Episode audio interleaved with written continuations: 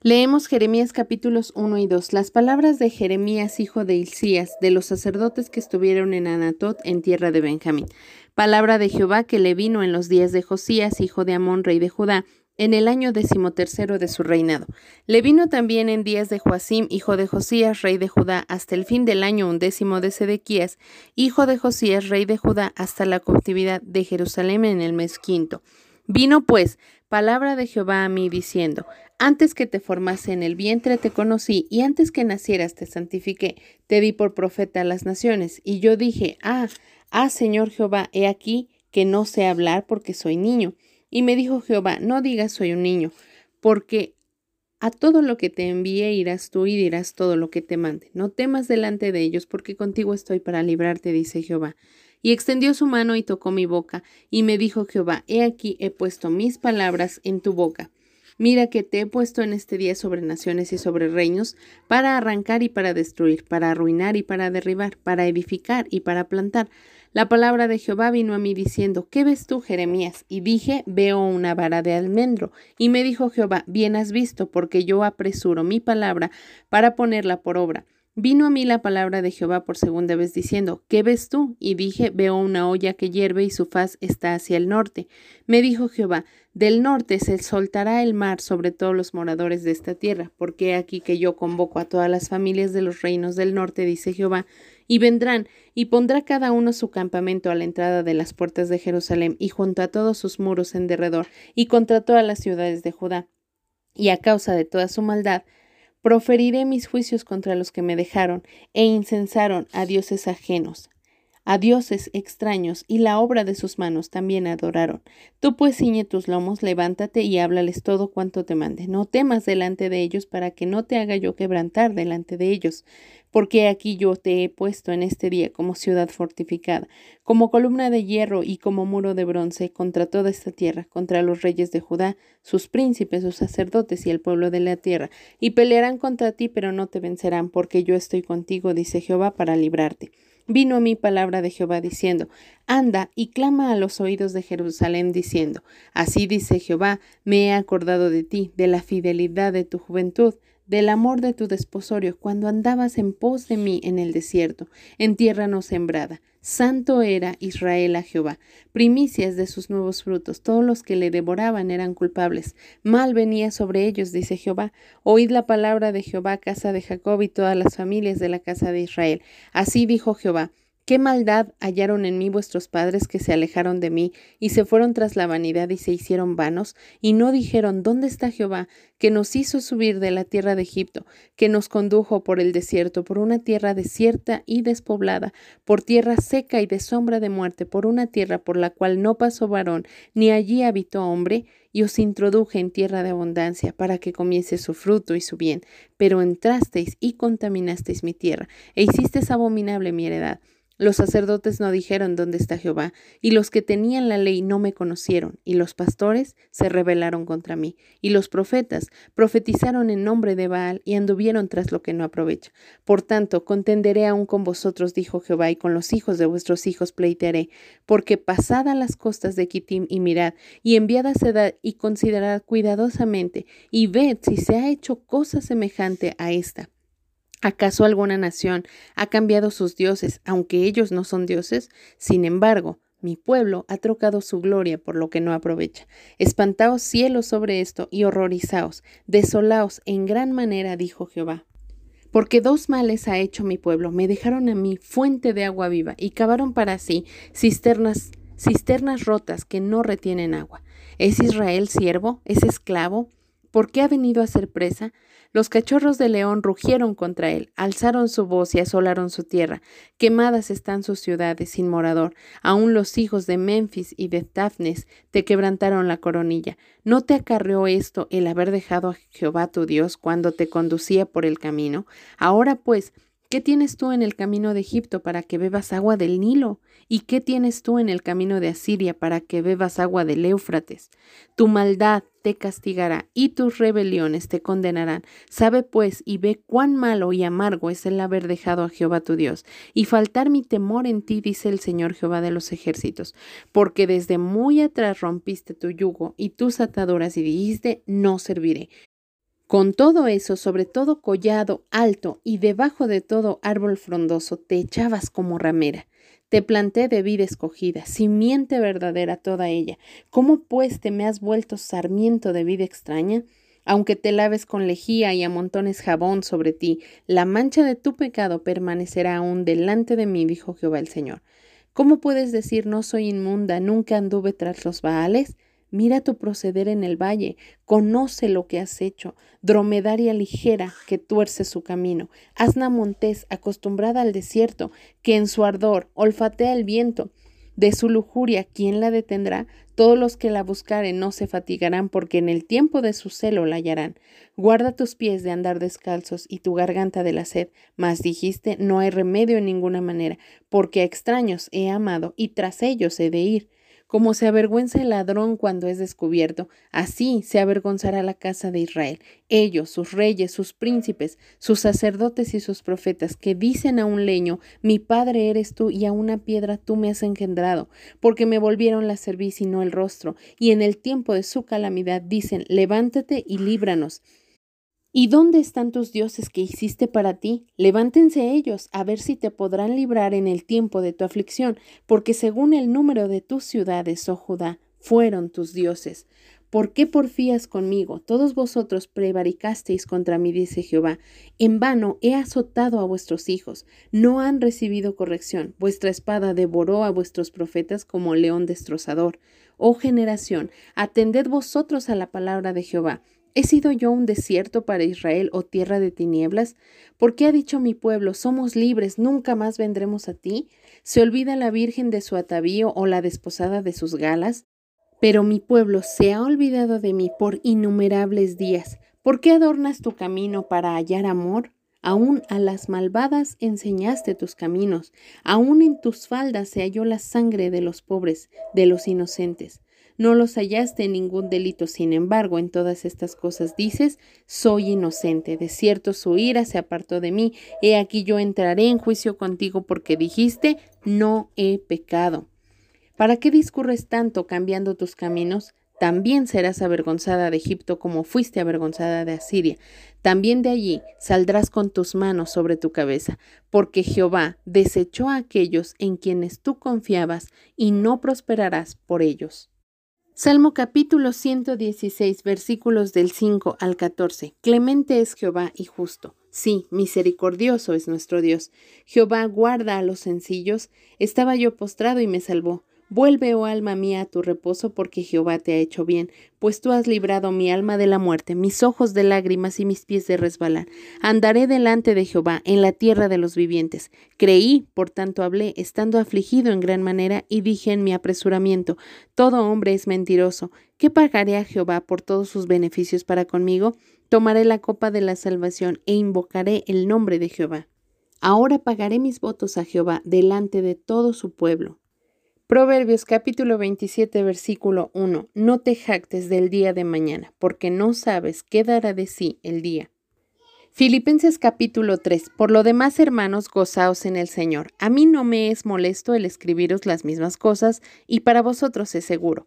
Guardaos de los perros, guardaos de los malos obreros, guardaos de los mutiladores del cuerpo, porque nosotros somos la circuncisión, los que en espíritu servimos a Dios y nos gloriamos en Cristo Jesús, no teniendo confianza en la carne, aunque yo tengo también de qué confiar en la carne. Si alguno piensa que tiene de qué confiar en la carne, yo más circuncidado al octavo día, del linaje de Israel, de la tribu de Benjamín, hebreo de hebreos, en cuanto a la ley, fariseo, en cuanto a celo, perseguidor de la iglesia, en cuanto a la justicia que es en la ley, irreprensible, pero cuantas cosas eran para mi ganancia, las he estimado como pérdida por amor de Cristo, y ciertamente aún estimo todas las cosas como pérdida por la excelencia del conocimiento de Cristo Jesús mi Señor, por amor del cual lo he perdido todo y lo tengo por basura para ganar a Cristo, y ser hallado en él, no teniendo mi propia justicia que es por la ley, sino la que es por la fe de Cristo la justicia que es de Dios por la fe, a fin de conocerle y el poder de su resurrección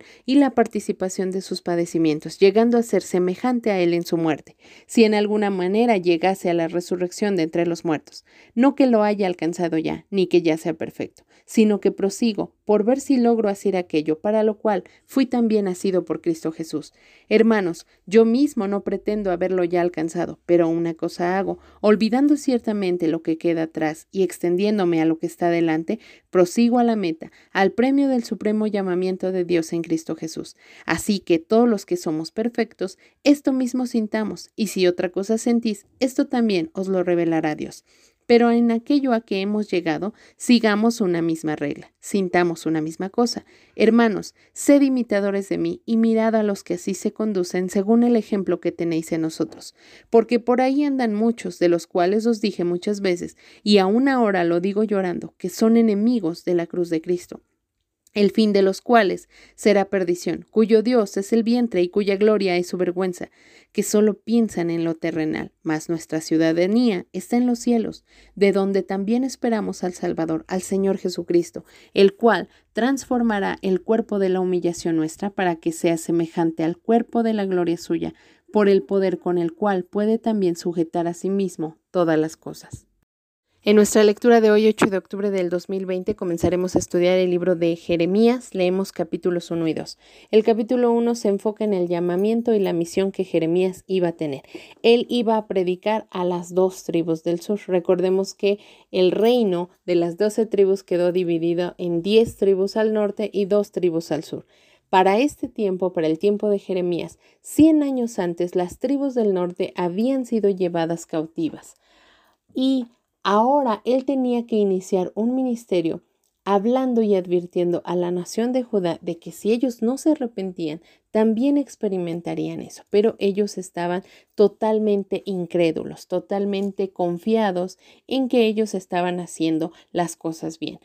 La misión que tenía el profeta Jeremías no era nada fácil. Él tenía que mostrarle al pueblo su pecado. Él amaba a su pueblo, razón por la cual es llamado el profeta que lloró, porque se conmovía por su pueblo y no quería que Dios trajera todo esto sobre ellos. Sin embargo, su pueblo era un pueblo rebelde que estuvo en contra de lo que Dios les pedía. Y Dios le dice, no digas que no puedes hablar lo que yo te diga, porque mis palabras he puesto en tu boca. Y creo que esta es la misma enseñanza para cada uno de nosotros. Dios nos ha llamado, como dice su palabra, de las tinieblas a su luz admirable. Él tuvo un propósito para nuestra vida, Él llegó a nuestra vida en el momento exacto. Y ahora lo que quiere es que cada uno de nosotros podamos advertir a los demás qué son las cosas que se vienen, qué son las cosas que están escritas en la Biblia, que Dios ha prometido y que indudablemente se van a cumplir. Y muchas veces nosotros ponemos pretextos como yo no sé, no sé qué decirle, cómo le digo a las personas, pero Dios nos trae esta palabra. No pongas pretextos porque mis palabras las he puesto en tu boca. Ya hemos estado estudiando a través de nuestro pastor el asunto de que Dios nos da una encomienda y no se trata de nosotros, se trata del poder de Dios sobre nosotros. Dios quiere advertirle a esas personas y te va a usar a ti y a mí porque Él ha puesto sus palabras en nuestra boca. No tenemos que hacer nada porque no depende de nosotros. El que convence a las personas de pecado es el Espíritu Santo. Así que nuestra boca solamente es un instrumento para que las personas que nos rodean y que aún no tienen una relación con Jesucristo puedan llegar a conocerlo. Y la indicación de Dios es no te calles. Yo he puesto mis palabras en tu boca y harán lo que yo quiero que hagan en el corazón de cada persona. A algunos quizá los va a endurecer más porque me van a rechazar y a otros los va a quebrantar a tal punto que me van a buscar. Pero ¿cuál es nuestro trabajo? Poder hablar a todas aquellas personas que nos rodean, a nuestros familiares, que hay un Dios que quiere salvarles. En el capítulo 2 específicamente Dios muestra la condición que estaba teniendo su pueblo, a pesar de que ya habían visto que Dios había abandonado a las diez tribus que las había llevado a cautiverio, ellos estaban llenos de orgullo, creyendo que a ellos no les iba a pasar. Y Dios comienza a decirles en el versículo 2, yo me he acordado de ti, de cómo eras fiel en tu juventud. Se refiere a ese tiempo en el cual Él los sacó de Egipto y los llevó por el desierto. Recordemos que no era el mejor momento del pueblo de Israel, pero al menos ellos querían estar con Dios, al menos comenzaban a confiar en Él, al menos tenían la expectativa de que iba a ser algo grande. Pero en este momento de la historia, ellos están totalmente olvidados de Dios, dejándolo a un lado, no queriendo saber nada de Él ni de sus mandamientos. El versículo 3 muestra el corazón dolido de Dios. Dice, Santo era Israel a Jehová. En aquel tiempo llegó a ser santo, pero prontamente se quiso alejar de Dios. Por eso es que este versículo tan conocido en el libro de Jeremías, qué maldad hallaron en mí vuestros padres. Ellos se alejaron de mí y se fueron tras la vanidad y se hicieron vanos. Dios les dio todo, los sacó de Egipto con mano poderosa, les entregó una tierra solo para ellos, les ayudó en sus batallas, les dio victoria, se presentó, les dio un rey, hizo todo, todo con un cuidado especial para su pueblo, pero ellos lo rechazaron. Ellos no quisieron esa fuente de agua viva. Ellos decidieron cavar cisternas rotas con agua estancada que tener el agua viva de parte de Dios. Dios les dice en el versículo 10, considerad cuidadosamente a las demás naciones. ¿Cuál fue la razón por la cual su pueblo se desvió? Porque querían hacer lo mismo que otras naciones. Y entonces Dios le dice, ¿te gusta imitar lo que hacen las demás naciones? Quiero que veas y consideres si alguna nación ha dejado a sus ídolos esos ídolos que a ellos llaman dioses, pero que tú sabes que no son dioses porque no pueden responderles, porque no hacen nada, ni han hecho cosas impresionantes como las que yo, el Dios verdadero, he hecho contigo. Pero aún así ellos seguían obstinados en ir en contra de lo que Dios les mandaba. En el versículo 14, Dios habla acerca de las diez tribus que ya están cautivas y les pregunta a las dos tribus de Judá que están todavía sin cautiverio, ¿es Israel siervo? ¿Es esclavo? ¿Por qué ha venido a ser presa? La realidad es que ellos están siendo castigados por haber dejado a tu Dios. Dice claramente el versículo 17, no te acarreó esto el haber dejado a Jehová tu Dios cuando te conducía por el camino. Él les está diciendo, las diez tribus desde el principio no quisieron seguirme, no quisieron servir porque en el momento en el que se dividieron esas diez tribus de las dos tribus, decidieron fabricar unos becerros y adorarlos y llamarles Jehová, el que los había sacado de Egipto, haciendo totalmente una idolatría aberrante delante de los ojos de Dios. Pero ahora Dios le habla en el versículo 18 a Judá y le dice, ¿qué tienes tú con Egipto? ¿Y qué tienes tú con Asiria? Es decir, estas dos tribus dijeron, nosotros no podremos ser llevados cautivos porque vamos a hacer pacto con Asiria y vamos a hacer pacto con Egipto y vamos a estar bien. Y Dios les dice, te has olvidado, el único que puede librarte soy yo. Dice el versículo 20, desde muy joven rompiste tu yugo y tus ataduras y dijiste, no serviré, y te portaste como una ramera. Dios utiliza este término tan tremendo de eh, ramera porque estos judíos, estos eh, integrantes del pueblo de Dios, hacían ritos sexuales a los dioses paganos. En su depravación les gustaba adorarlos porque se permitían orgías y todo tipo de cosas sexuales, de perversiones sexuales en la adoración a esos ídolos. Por eso es que les gustaba seguir tras ellos o ir en pos de ellos. Dios le dice en el versículo 21, yo te planté como vida escogida, como una simiente verdadera, pero te has vuelto un sarmiento de vida extraña. Es decir, no esperaba esto de ti, pero esto es lo que eres. Y no solo eso, sino que tienes todavía el descaro de decir, no soy inmunda. Versículo 23, Dios los confronta tremendamente con su pecado y les dice, ¿cómo puedes decir que no eres inmunda? Mira tu proceder en el valle. Y de acuerdo a Segunda de Reyes 23, 10, lo que hacían en los valles era el sacrificio al Dios que les pedía quemar a sus bebecitos vivos. Ese tipo de sacrificios hacían ellos y aún así decían, yo no soy inmundo, yo no tengo pecado, yo no he hecho nada en contra de Dios, cuando en realidad estaban viviendo este tipo de aberraciones delante de Dios. Estaban tan aferrados a la idolatría que le decían a un simple leño que era su padre y a una piedra que había sido quien los había engendrado. Sin embargo, cuando veían la calamidad, se ponían exigentes con Dios, le exigían misericordia, le decían, levántate y líbranos. Esta actitud era una orden a Dios, como si Él fuera su sirviente, como si Él tuviese que responderles, aunque ellos hicieran todo este tipo de aberraciones sexuales y este tipo de aberraciones con sus propios niñitos. Y Dios dice, ya no pelees conmigo, Tú sabes que esto está pasando porque tú hiciste lo malo contra mí. Y Dios nuevamente en el versículo 31 vuelve a lanzar esa oportunidad. Atiende a la palabra, atiende a mi palabra, aunque te has olvidado de mí por muchos días, por innumerables días, como lo dice el versículo 32. Atiende a mi palabra. Yo no quiero lo malo para ti, no quiero verte en la misma situación que ya están otros, en este caso las diez tribus del norte. Quiero que reacciones.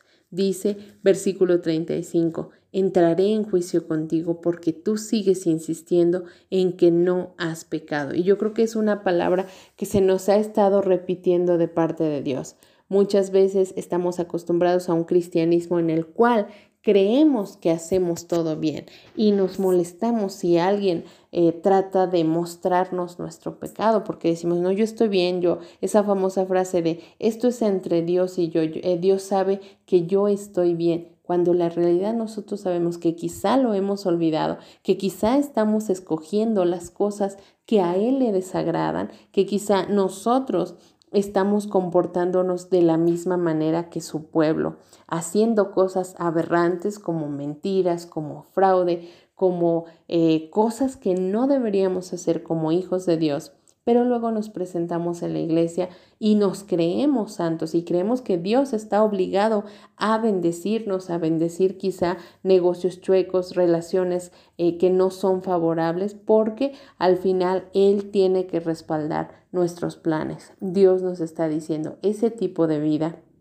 no es la vida que yo planeé para ti. Y lo único que te puede salvar es que atiendas a mi palabra. Dios nos ha mandado su palabra cada día y yo creo que si Él está insistiendo en nosotros es que quizá hay una fachada que tenemos, quizá como lo leímos en el libro del profeta Isaías. Solo tenemos el nombre de cristianos, pero no tenemos una verdadera relación con Cristo, sino que somos rebeldes, estamos yendo en contra, caminando en oposición a Dios y a sus mandamientos. Y si Él nos está hablando esta palabra, es por su gran amor, porque quiere restaurarnos. Él quiere que volvamos al plan original y que no tengamos esta actitud de rebeldía con Dios. Este pueblo hizo todas estas cosas. En primer lugar, dejó a Dios por innumerables días. Fue rebelde a lo que Dios le decía. Comenzó a servir a ídolos porque le convenía lo que obtenía a través de esa adoración a esos ídolos paganos. Pero sobre todo fueron orgullosos porque llegaron al punto de decir, tú te equivocas Dios, nosotros estamos bien y el Espíritu Santo es el que nos puede convencer de pecado. Si en esta tarde el Espíritu Santo está hablando a tu corazón, necesitas entender, necesitas ponerte a cuentas con Dios.